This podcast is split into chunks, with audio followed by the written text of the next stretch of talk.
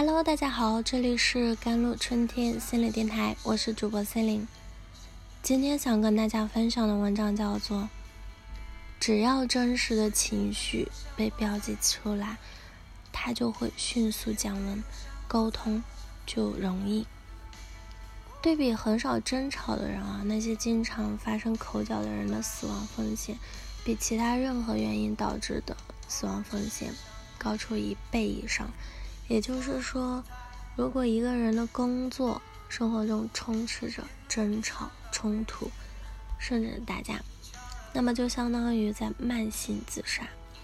如何避免争吵？我们以为，如果一个人足够理性的话，就很难被挑动情绪，不会轻易的陷入争吵，导致沟通中矛盾升级的，往往正是因为过于强调理性。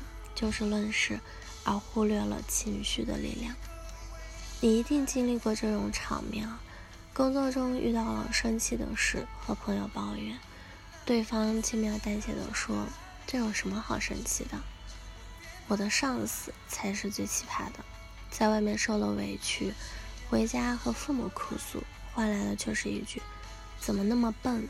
不要哭哭啼啼。”当情绪被否定的时候，我们得到的经验远远超出事件的本身。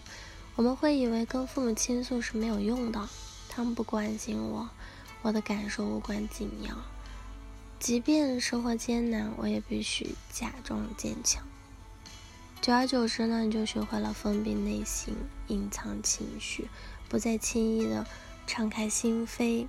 相应的，你也不会关心别人的情绪。对方一有情绪，你就会失去耐心，拒绝沟通。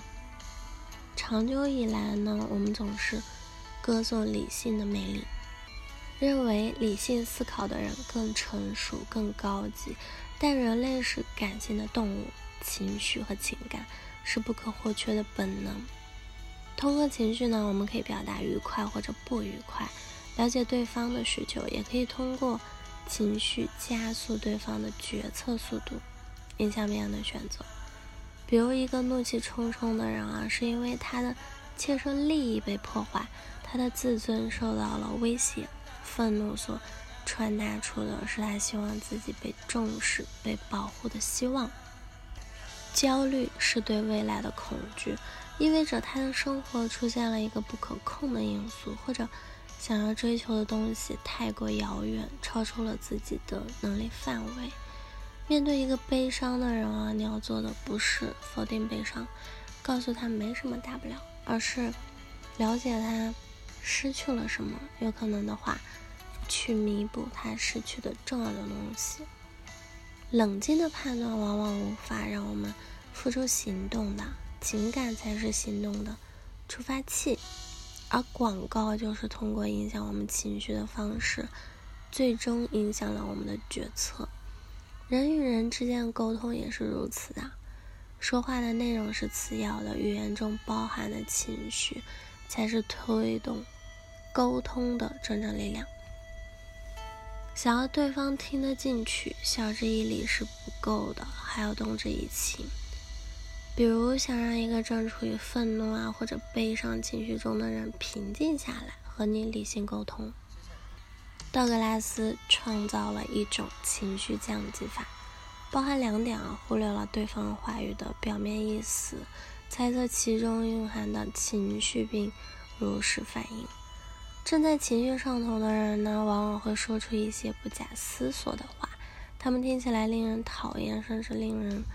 难以忍受的咒骂，这时候如果你认真听这些辱骂，你也会控制不住情绪，卷入到冲突的漩涡中。因此呢，在语言上保持钝感，忽略话语本身的内容，专注于对方的情感，你就能够把自己从烦恼中解脱出来了。你没有花费时间去思考对方是否在攻击你、侮辱你，所以这些话就失去了意义。接下来呢，去感受话语里隐藏的情绪，这不要动脑筋想。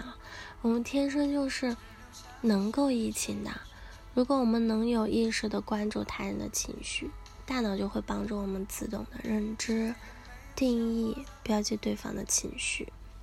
心理学家呢，他把情绪是分为积极、中立或者消极的三种，包括恐惧啊、厌恶啊、痛苦啊、羞愧啊、不被爱等六种基础的情绪。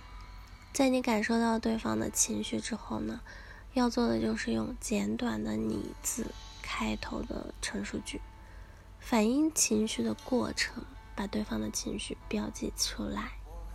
你觉得沮丧又伤心，因为你和他没有紧密的联系在一起。倾诉者的内心被打开了，有时候我真的觉得特别孤独啊，就好像我们两个生活在两个世界一样。你感觉孤独而伤心，并且觉得自己没有得到足够的爱。是的，你说的没错，谢谢你听我抱怨。只要真实的情绪被标记出来了，它就会。迅速降温的。那人们常说家是讲爱，不是讲理的地方。亲近的人之间也是如此啊。这并非是和亲近的人可以不讲道理，而是重视沟通的方式，能共情对方的感受。很多时候，当你能把爱表达出来的时候，道理就不言自明了。好了。以上就是今天的节目内容了。咨询请加我的手机微信号：幺三八二二七幺八九九五，我是 Celine，我们下期节目再见。